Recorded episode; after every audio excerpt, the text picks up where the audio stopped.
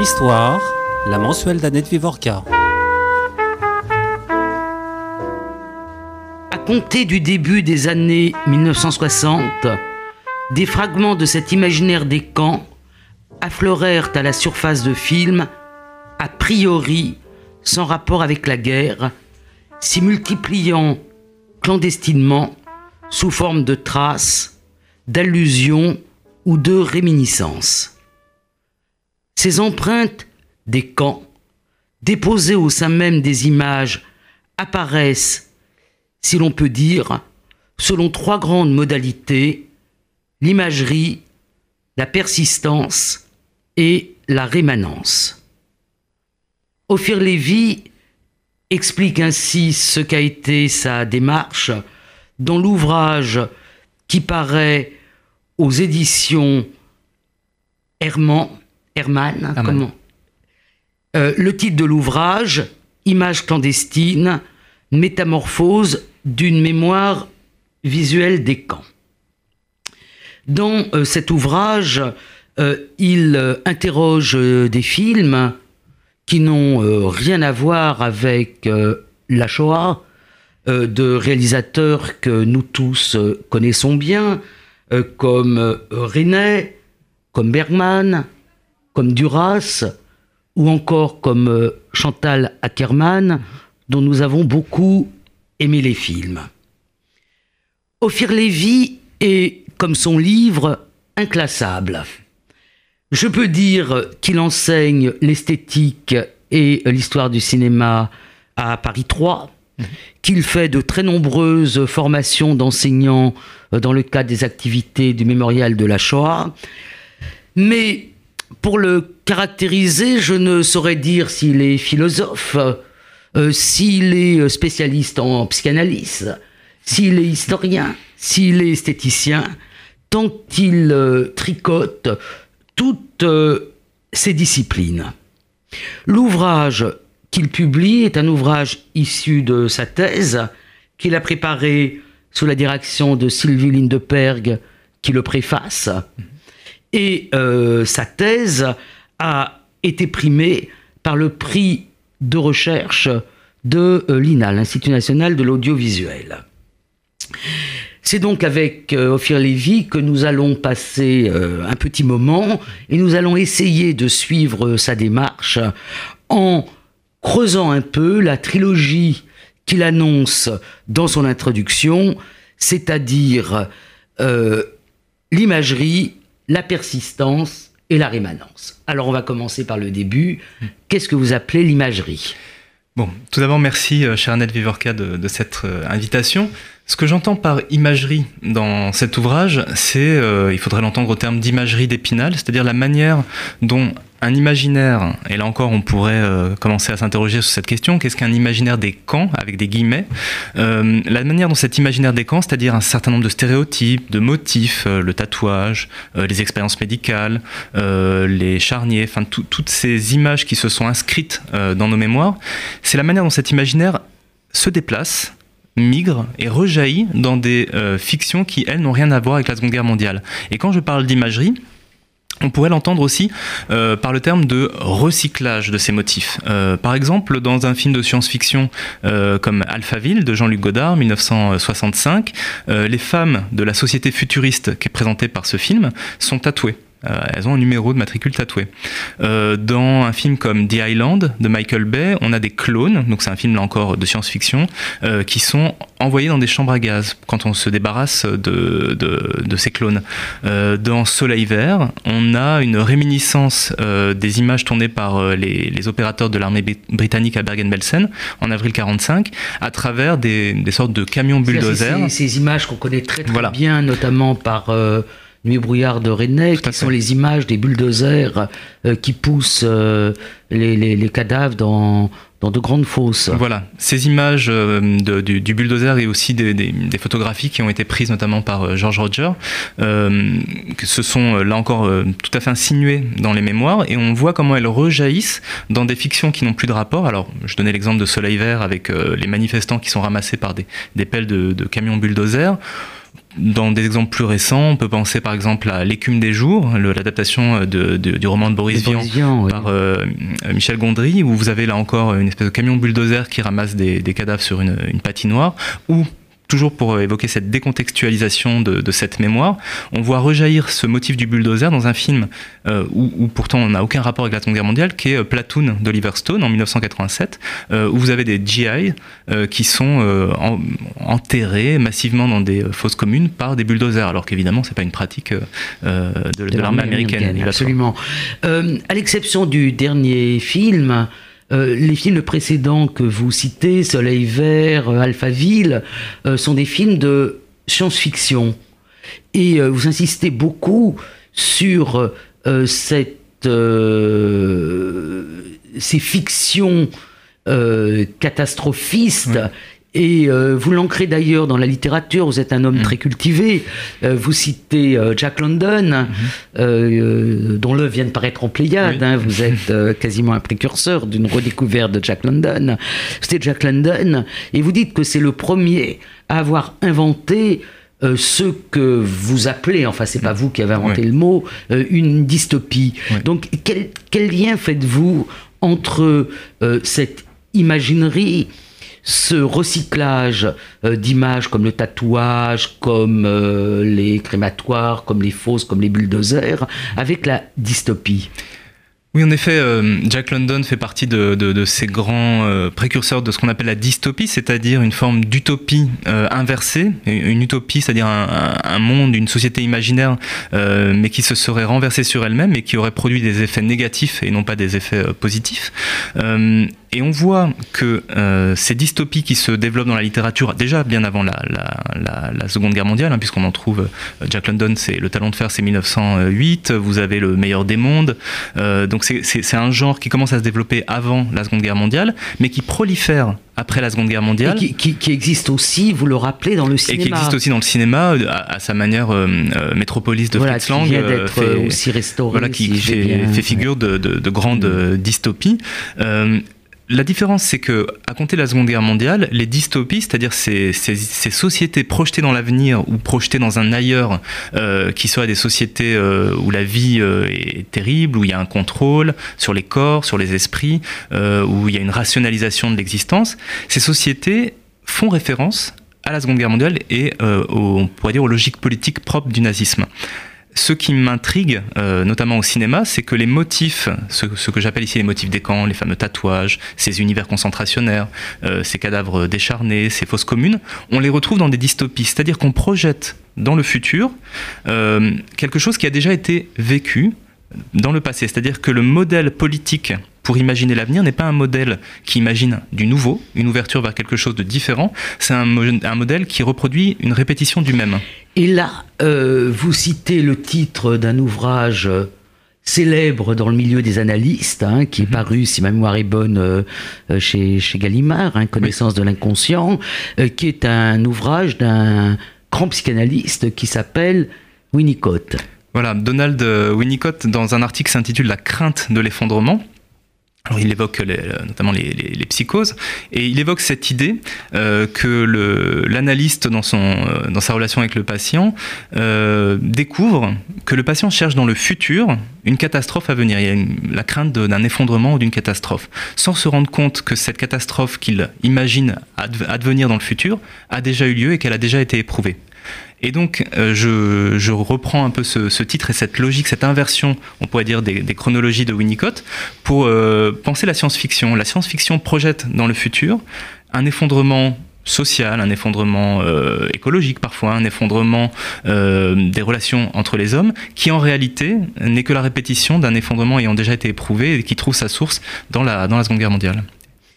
Je trouve cette idée très importante parce que euh, parfois je me demande si dans notre enseignement hein, euh, euh, au, lycée aux élèves, on n'est pas dans ce cas de figure, c'est-à-dire que quand on veut enseigner la Shoah et puis maintenant la mode c'est de laisser la Shoah de côté pour mmh.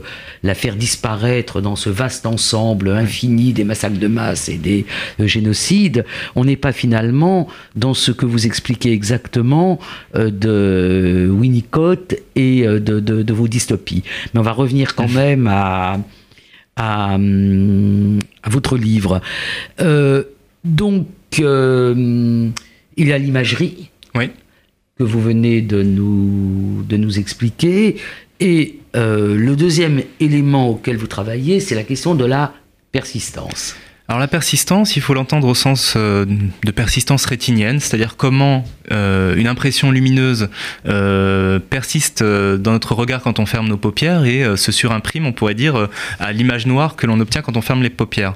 La persistance dans le cadre ici qui m'intéresse, donc la persistance des images de la déportation et, en partie aussi du génocide des Juifs, c'est la persistance de ces images qui sont convoqués par notre mémoire lorsque, sous nos yeux, dans la vie quotidienne, certaines images y renvoient. Exemple, euh, le corps malade, par exemple, le corps extrêmement amaigri euh, de, personnes atteintes du cancer. Ça a été notamment le cas au moment euh, où il y a où l'épidémie du, SIDA, enfin l'épidémie, la maladie du SIDA a, fait rage au début des années 80 et, au début des années 90. On la comprenait pas. Et le référent pour penser ce corps extrêmement amaigri, affaibli des malades du SIDA a presque systématiquement était celui euh, du corps des déportés. On voit ça dans les écrits de Hervé Guibert notamment, dans son film aussi, parce qu'il a lui-même tourné un, documentaire sur sa maladie, La pudeur et l'impudeur. Euh, Serge Danet, très grand critique de cinéma, évoque aussi euh, ce corps, son propre corps malade du sida qu'il associe à ceux des, cadavres vus dans Nuit et brouillard. les malades du cancer aussi font cette association et on la retrouve de manière absolument systématique dans les récits de malades et de médecins travaillant sur la question de l'anorexie. Donc c'est une association euh, visuelle qui, dans le monde quotidien, sans aucun rapport là encore avec la Seconde Guerre mondiale, va chercher une sorte de modèle euh, pour essayer de penser ce corps euh, terrible qui, se présente à nous. Alors là, on comprend très bien ce que vous dites, mais euh, c'est pas votre corpus. Oui. C'est-à-dire que votre votre ouvrage est sur le sur le cinéma. Vous donnez là des exemples de littérature et des exemples que chacun d'entre nous euh, peut, voir, puisque chacun d'entre nous fait effectivement cette association quand malheureusement il est en contact euh, avec un malade qui a subi une chimiothérapie, un proche. Alors, dans le cinéma Voilà, alors il fallait faire ce petit euh, préalable euh, presque anthropologique pour justement comprendre comment après le cinéma pouvait s'emparer de cet effet de persistance. Dans le cinéma, on le retrouve dans le cadre, euh, en effet, de, de, ces corps malades, puisque les, documentaires vont mm. se référencer, enfin se référer à cette, à cette idée de, persistance. On le retrouve dans le cadre, par exemple, de l'architecture et de certaines institutions.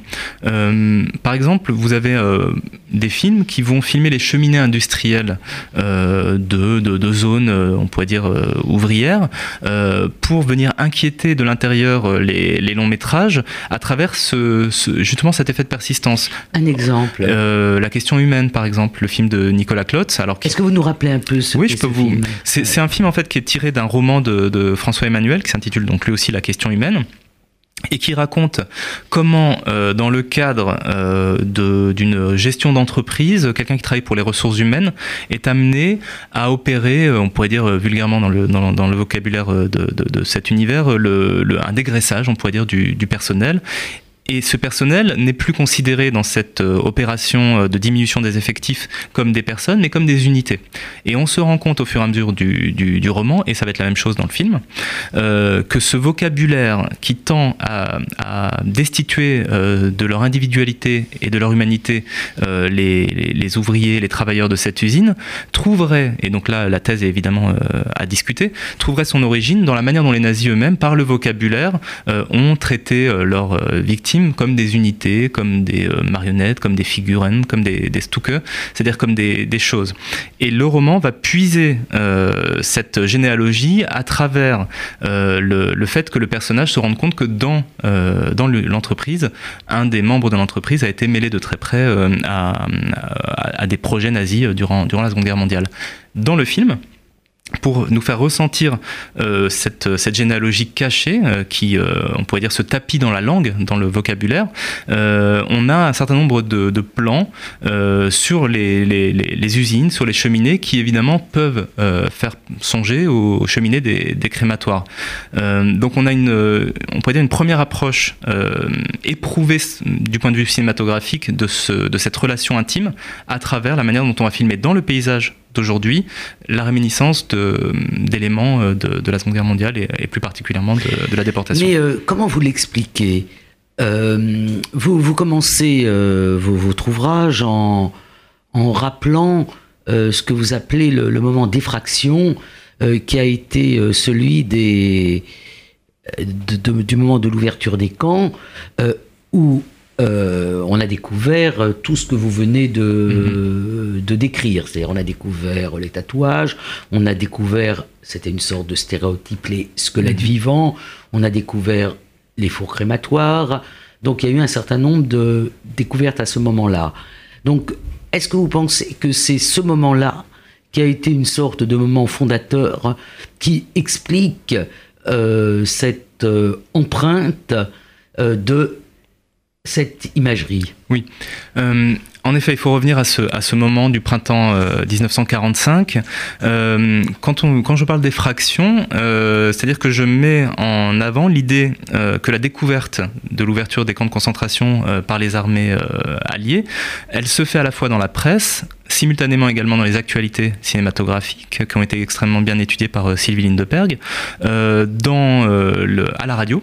Il y a des reportages sur des retours de, déportés, des reportages aussi parfois sur les lieux en Allemagne, dans, différents camps, et dans des expositions. C'est-à-dire que le public de 1945 et d'une certaine manière exposé à ces récits et à ces images, et presque surexposé, euh, puisque en allumant la radio, en lisant la presse et en allant au cinéma, il retrouve le développement euh, de, cette même euh, réalité concentrationnaire. Ce moment-là, il est fondateur. Il est fondateur parce qu'apparaissent les grands motifs. Ces grands motifs, on pourrait en trouver euh, des, antécédents. Hein. Évidemment, le tatouage euh, pourrait renvoyer à des, pratiques euh, de, marquage des esclaves, mais il y a quelque chose de fondateur dans ce moment-là, à la fois par sa puissance médiatique. C'est la période où le cinéma a le plus de spectateurs dans l'histoire du cinéma, et ça aussi bien en France qu'aux États-Unis. C'est la période où la presse a les plus forts tirages. Et, expliquez un petit peu, parce qu'on a des, auditeurs, enfin, c'est pas que vous soyez très âgés, hein, mais c'est votre métier, donc vous connaissez le passé. Euh, le, euh, on, est dans une période où il n'y a pas Internet, bien évidemment, mm. mais où il n'y a même pas la télévision. Donc, euh, le, cinéma, c'est quoi dans la séance de cinéma qui explique En effet, une séance de cinéma se compose à l'époque d'un journal d'actualité. Alors il y avait parfois aussi un court, un court métrage ou un documentaire et du grand film, donc le film de long métrage qu'on allait voir en salle. Euh, ce journal d'actualité qui dure à peu près une dizaine de minutes est composé de plusieurs sujets et dans ces sujets, donc des petits reportages, euh, il y a eu au lendemain de la guerre euh, des reportages consacrés d'abord au retour des déportés et ensuite à l'ouverture des, camps de concentration avec les fameuses images terribles que, que l'on connaît tous. Ces actualités sont vues massivement, c'est à peu près 7 millions de spectateurs chaque semaine qui se rendent au cinéma sur 40 millions d'habitants en France. et elles touchent un public très large, puisque les familles qui se rendent au cinéma se rendent aussi avec leurs enfants, qui sont eux aussi exposés à, ces images. Il y a un éditorial euh, de, François Mauriac où il explique avoir devant lui... La nuit d'avril. alors il y, a, il, y a, ce, cet éditorial. Mauriac est, très obsédé hein, par cette question. Euh, Mauriac a été un des rares, euh, avec le cahier noir, à raconter le, comment il avait vu un train euh, mm, mm, mm. de, déportés. Donc c'est effectivement presque une exception dans, dans, dans cet univers des écrivains. Oui, euh, dans le Figaro, entre 44 et 46, je crois qu'il publie au moins 17 éditoriaux consacrés euh, à la question de la déportation. C'est grâce à Mauriac Wiesel la, la, nuit, la nuit et c'est grâce à Mauriac que Léon Poliakov publie Rivière de la haine. Donc c'est un un homme qui a joué un, rôle très important dans la transmission de, de cette histoire. Absolument. Et, il avait cette, euh, cette constatation en ayant devant lui un enfant euh, regardant euh, les, actualités. Il s'interroge en se demandant, mais cet enfant, il, n'en voit que la nuque hein, de cet enfant qui est assis devant lui dans la salle de cinéma et qui tombe sur les actualités avec des images de Bergen-Belsen. Et il se demande, mais dans quel monde sommes-nous en train d'introduire cet enfant? C'est-à-dire, à travers ces images, à quoi cet enfant est-il en train de, de pourrait dire, d'entrer, dans quel monde il, entre à travers cette présentation de la réalité euh, qui est celle à laquelle il va devoir participer désormais. Donc elles ont un côté à la fois euh, sidérant, ces images, on pourrait dire elles ont un côté fondateur au sens où elles, euh, permettent de découvrir cette réalité face à laquelle il y avait un très grand scepticisme, surtout en Angleterre et aux États-Unis, qui sont des pays qui n'avaient pas été occupés, donc forcément on avait beaucoup de mal. n'ont pas eu eux de survivants. Et voilà, donc on avait beaucoup de mal à imaginer que les rumeurs qui nous parvenaient mm. d'Europe pouvaient être vraies, et ces images vont être aussi utilisées dans, dans, le but de convaincre que, que, la réalité des crimes nazis est, fiable.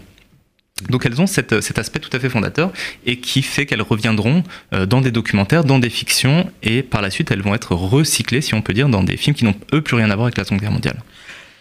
Donc ça c'est une explication de ce que vous appelez la, la rémanence. Euh, est-ce que vous voyez d'autres explications? Parce que finalement, euh, des, images qui, impressionnent, il y en a beaucoup. Hein.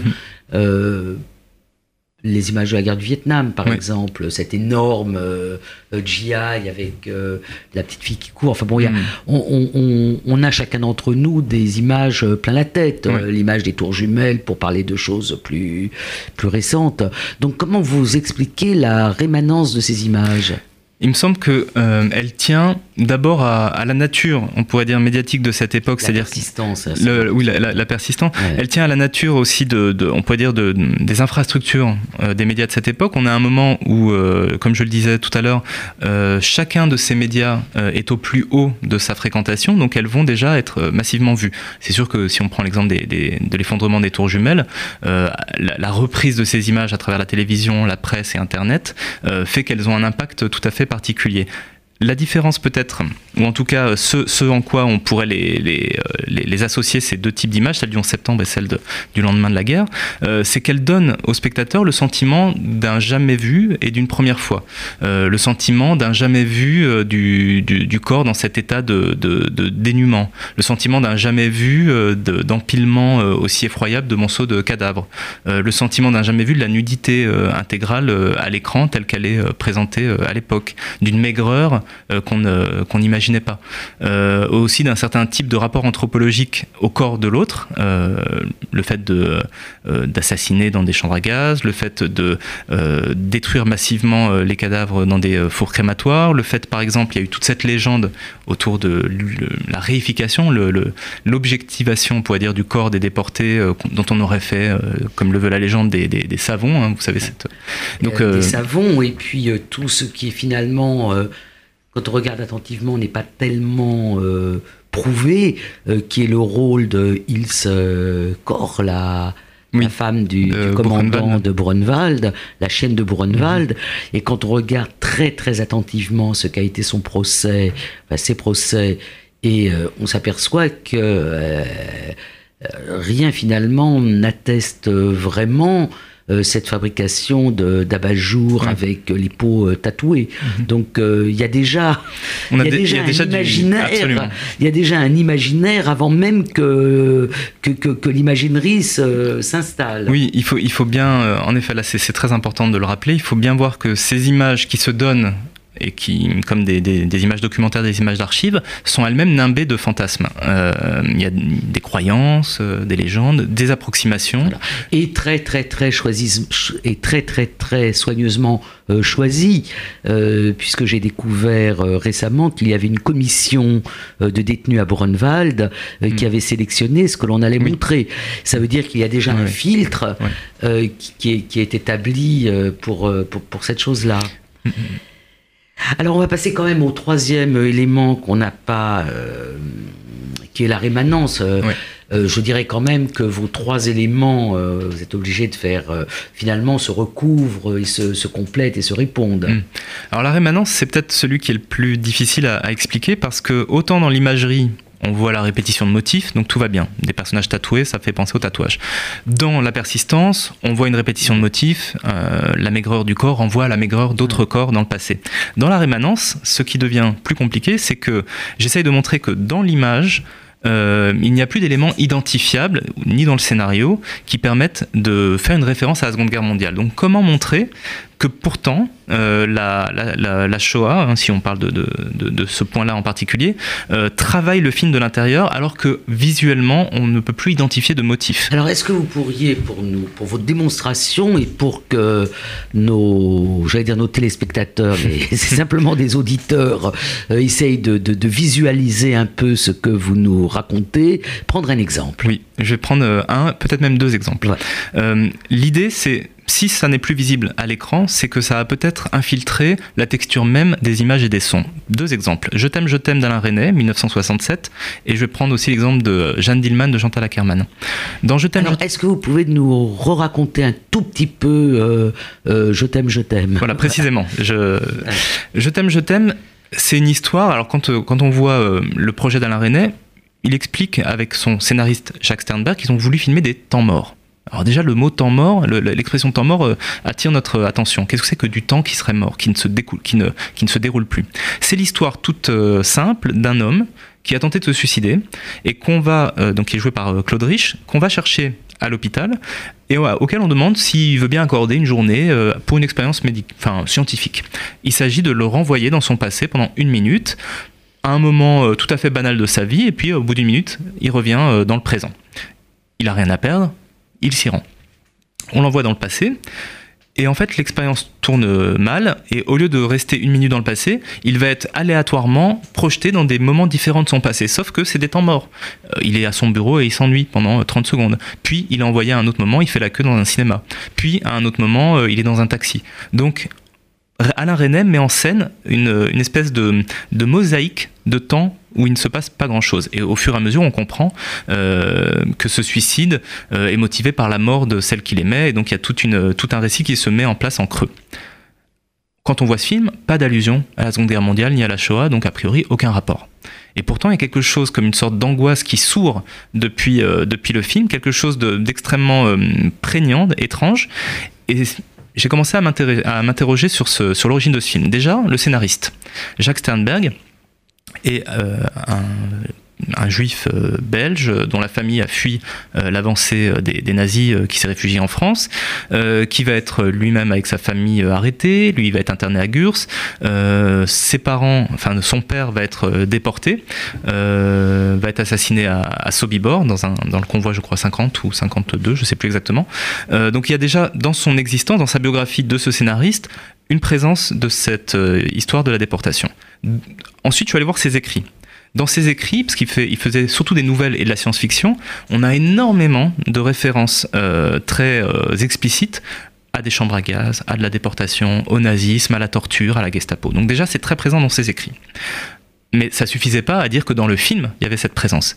Et pour pouvoir continuer cette enquête, je suis allé voir dans les archives de production du film les différentes étapes du scénario et le script de Sylvette Baudreau, c'est-à-dire euh, toutes, les, toutes les inscriptions euh, de tournage, qui était la grande script d'Alain René.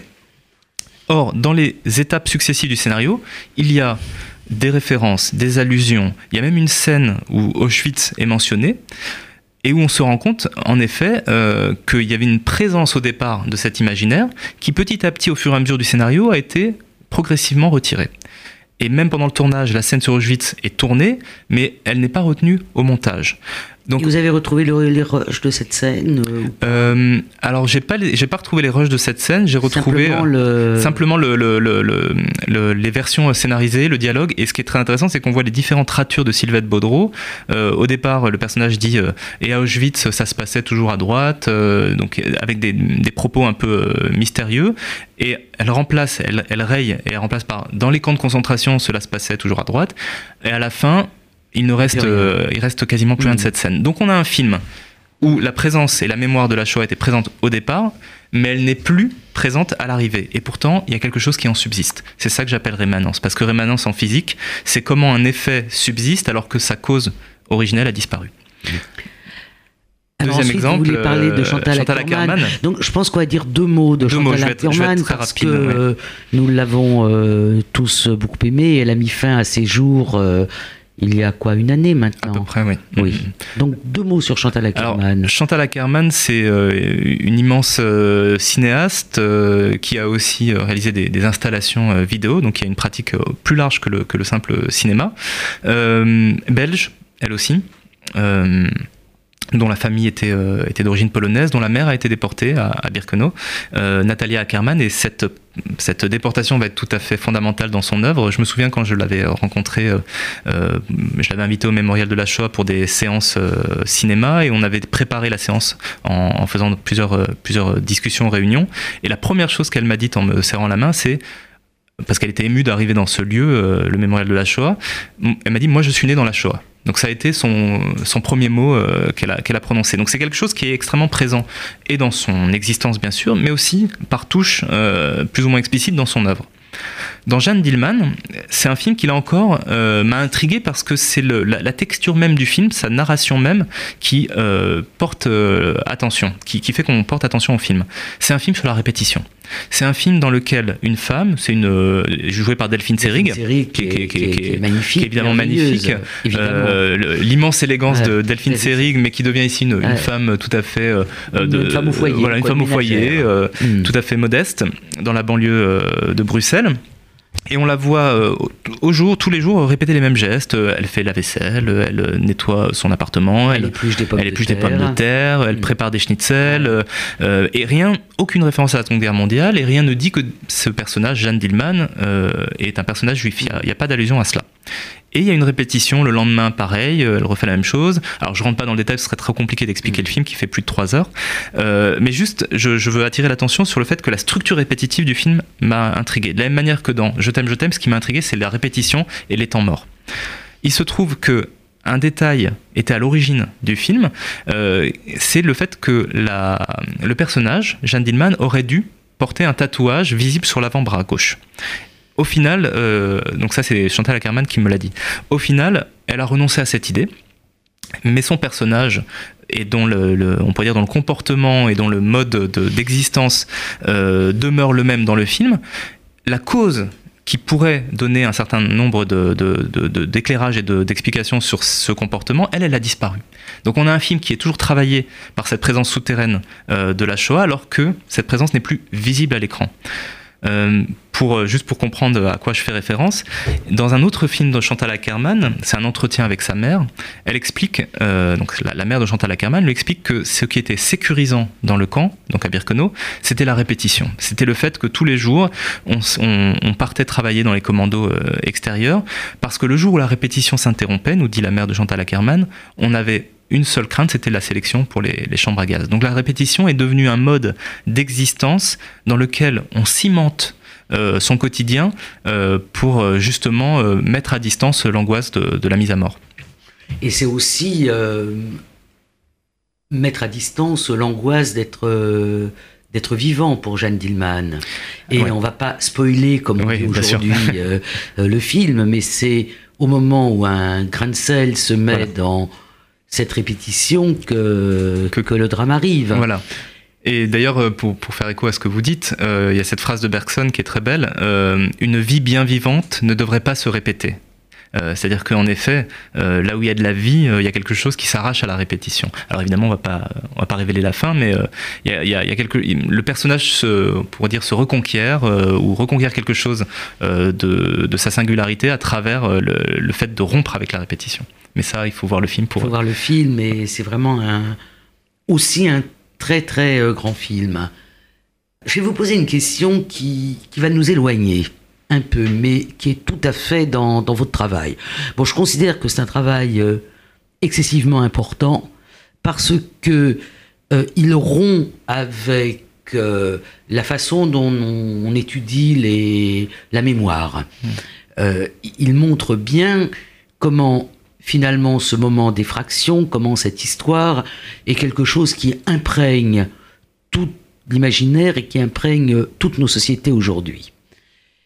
Euh, je suppose que comme moi, vous avez été frappé par ce moment d'effraction aussi qu'ont été les, les attentats de Charlie, l'hypercachère et puis ensuite euh, euh, le Bataclan, le. Carillon, enfin tout ce moment-là. Quelque chose m'a frappé dans ce moment de commémoration, euh, ça a été justement euh, l'imagerie, la rémanence et la persistance de tout ce qui concernait la, la Shoah. Ouais. Est-ce que vous auriez quelque chose à dire Oui. sur euh, cette question-là?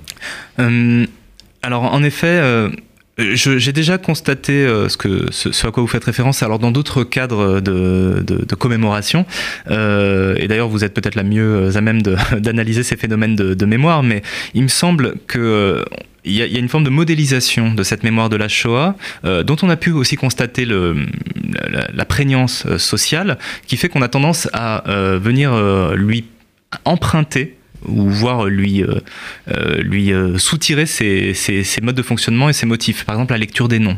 on va faire des grandes listes, on va faire des plaques avec tous les noms, on va faire. Alors c'est quelque chose qui existait bien avant la Shoah, hein, bien sûr. C'est la, la, Première Guerre mondiale. Commémorer la Première Guerre Absolument. mondiale et dont on continue de la commémorer au monument aux morts. Alors, hein. Le principe du monument aux morts, c'est localement dans chaque localisé, localité, pardon, inscrire le nom des morts et les lire. Alors voilà, pourquoi je fais référence à cela? Parce que on retrouve euh, cette association au nom qui n'est pas forcément euh, liée à, la Première Guerre mondiale, mais à la Seconde. Euh, j'ai le souvenir de... par exemple, il y avait une journée d'action de lutte contre la faim dans le monde. Je crois que c'était à la radio ou sur France Inter, et où on avait lu des noms d'enfants, de, personnes qui étaient mortes de faim. pareil, il y avait une publicité à la radio place au devoir de, au, devoir de mémoire. Et donc, c'était le 18 juin. Donc, euh, le devoir de mémoire, euh, qui est une, on peut dire une sorte d'expression ou de slogan euh, qui est associé à la mémoire de la Shoah, devenait ici une mémoire du gaullisme. Et au final, cette annonce c'était l'annonce d'un assureur, donc qui faisait de la publicité à la radio, mais qui utilisait cette, cette notion et euh, où j'ai le souvenir de Handicap International qui euh, organisait euh, pour montrer justement les, la manière dont des personnes pouvaient être handicapées par des mines antipersonnelles, qui organisait des, des, récoltes de chaussures et donc on faisait des montagnes de chaussures à Bastille par exemple en pleine Exactement comme les chaussures de Maïdanek. Exactement comme les chaussures de, de Maïdanek, c'est-à-dire là encore on, ça, ça, ça, venait convoquer des, des, des images. J'aurais du mal, alors j'ai pas spécifiquement travaillé sur ces, ces questions-là et encore moins sur celles du, des attentats récents, euh, mais il me semble qu'il y a quelque chose de déjà éprouvé en termes d'efficacité euh, de, cette mémoire de la Shoah à travers ses motifs, ses modes de commémoration, ses modes d'inscription euh, dans, la, population qui fait qu'on va avoir tendance à aller les chercher. Alors peut-être que aussi dans le cadre d'autres revendications mémorielles liées à d'autres crimes contre l'humanité ou à d'autres génocides, on a aussi un emprunt à, à, cette mémoire de la Shoah parce qu'on a des organisations, des associations qui se sont très bien organisées et qui ont su faire entendre, là je parle d'anciens survivants euh, de la déportation euh, d'anciens survivants juifs, qui ont su faire entendre leur voix. Euh, ça a été long, ça n'a pas été facile, mais la reconnaissance sociale qui, qui a été celle de leur histoire, peut-être on espère qu'elle rejaillira à travers l'usage de leur mode d'action. C'est peut-être comme ça que je, que je l'envisage. Alors, vous avez soutenu votre thèse en 2013, hein, c'est ça. Hein, donc, euh, ça fait aujourd'hui euh, déjà le monde va vite, hein, euh, déjà trois ans. Trois ans. L'industrie du cinéma a continué depuis. elle a continué de diverses façons, c'est-à-dire avec des films que vous, que vous connaissez très bien, ça je le sais, mais que vous que vous n'analysez pas ici, qui sont des films directement sur euh, la, Shoah, je pense euh, notamment au fils de Saul, mhm. mais euh, il y a aussi une production cinématographique. Est-ce que ce que vous analysez, vous constatez que ça se continue? C'est est-ce que mhm. il y a des films de ces dernières années euh, qui sont euh, aussi des films de recyclage, des films de rémanence, des films de persistance. Oui, oui, ça ne s'arrête pas. Euh, j'ai deux, trois exemples récents en tête. je sais que Annette, contre toute attente, vous êtes une grande fan des X-Men. et vous avez... une grande fan. enfin, je, je, vous provoque. Mais... Je vais faire un secret, je suis grand-mère et c'est mes petits-enfants qui m'ont fait découvrir X-Men. donc les X-Men, alors il y a, c'est évidemment une, bande dessinée qui naît au tout début des, années 60, qui va évoluer et qui a donné lieu à un certain nombre de films euh, en, plusieurs, euh, en plusieurs séries. Euh, récemment, une, des, péripéties, enfin une des aventures des X-Men a été adaptée au cinéma, donc après la thèse, hein, donc c'est pour ça que j'en parle pas ni dans la thèse ni dans l'ouvrage, The Days of Apocalypse, je crois, hein, si je si dis si je dis pas d'erreur, et qui remet en scène un monde dans lequel on va discriminer, on va faire porter un signe distinctif aux mutants. Donc les mutants font ici figure de, juifs euh, mis à part du reste de l'humanité, des, personnages non humains ou non, tout à fait humains. Et donc, on a euh, là encore cette, ce paradigme, on pourrait dire, euh, de la Seconde Guerre mondiale, du nazisme et euh, du sort réservé aux, Juifs, qui dissémine ces motifs dans un cinéma sans, sans, rapport avec, avec la Shoah. Dans la deuxième série X-Men, comme dans la première, le tout début de la série commence par une scène à Auschwitz. Absolument. Euh, ce, qui est, ce, qui est, tout à fait Avec étonnant. Le portail, euh, décrivez-nous cette scène. Alors vous avez, euh, alors dans les deux, dans les deux, dans les deux séries de films, hein, parce que c'est comme si on recommençait à zéro. La scène originelle qui explique finalement tout ce que vont devenir les X-Men se situe à Auschwitz et avec le personnage Et de. De façon très curieuse, la scène originelle vient après. C'est-à-dire que en fait, euh, le réalisateur de la Oui. série va réinventer un beginning, ça va un début Oui. euh, qui n'est pas présent dans euh, je sais pas Oui. combien d'épisodes de la série. Oui, alors en fait, là vous faites référence à cette idée euh, euh, au début des X-Men, quand Stan Lee, euh, le dessinateur, crée le, scénariste crée ce, ce- cette bande dessinée, il n'y a pas une présence très nette de la mémoire de la Seconde Guerre mondiale. On est dans les années 60. Euh, le Magneto, qui est le méchant, fait référence à un homo supérieur qui serait celui des, des mutants, mais c'est une présence qui est pas nette. Elle va monter en puissance à la fin des années 70, début des années 80. Euh, donc on est après la diffusion de l'Holocauste, on est euh, dans un moment où justement la mémoire euh, de, juive re- reprend, sa place dans l'univers médiatique et on recrée une généalogie et Magneto dont on se demande mais pourquoi il est aussi haineux, pourquoi il est aussi méchant, il faut lui créer une histoire et on réinvente l'histoire de Magneto qui est en fait un survivant de la déportation à Auschwitz. Et donc Magneto aurait gardé de cette euh, souffrance et de cette déportation l'idée que plus jamais on lui ferait le coup, plus jamais on le mettrait à part, plus jamais euh, on, le condamnerait pour ce qu'il est. Et donc comme il est mutant, il veut défendre sa peau. Donc dans les films X-Men, on explique, on pourrait dire, un peu pour complexifier, on va dire, le personnage, pour ne pas en faire juste un méchant euh, au sens le plus bête du terme, on explique sa motivation par le fait qu'il défend aussi ses intérêts parce qu'il a su euh, ce à quoi menait euh, la discrimination. Donc la discrimination des mutants ne fait que décalquer euh, celle très des juifs. profond si on analyse les certaines politiques d'aujourd'hui dont nous ne parlerons pas. Oui. Euh, et votre second exemple?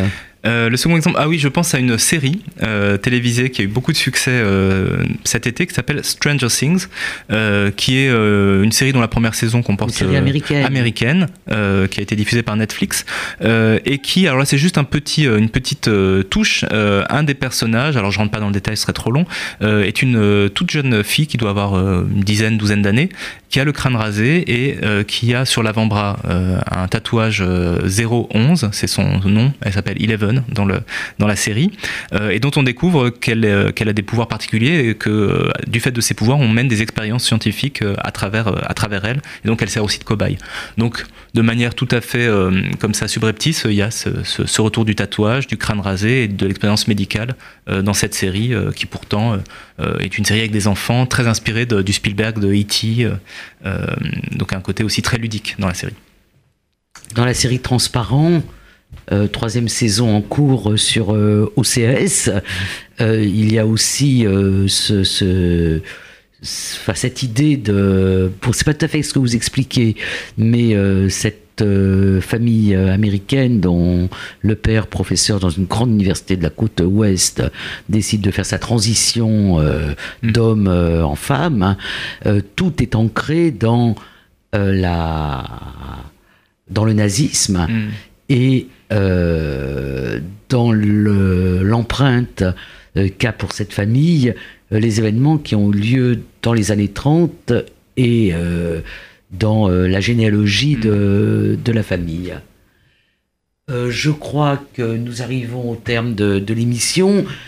Ophir Lévy, je vous remercie beaucoup et je ne peux que trop conseiller à nos auditeurs de lire cet ouvrage, Images clandestines, Métamorphose d'une mémoire visuelle des camps, préfacé par Sylvine de Pergue et publié dans la collection de Sylvie Rollet aux éditions Hermann. Merci à vous. C'est à moi de vous remercier. Histoire, la mensuelle d'Annette Vivorca.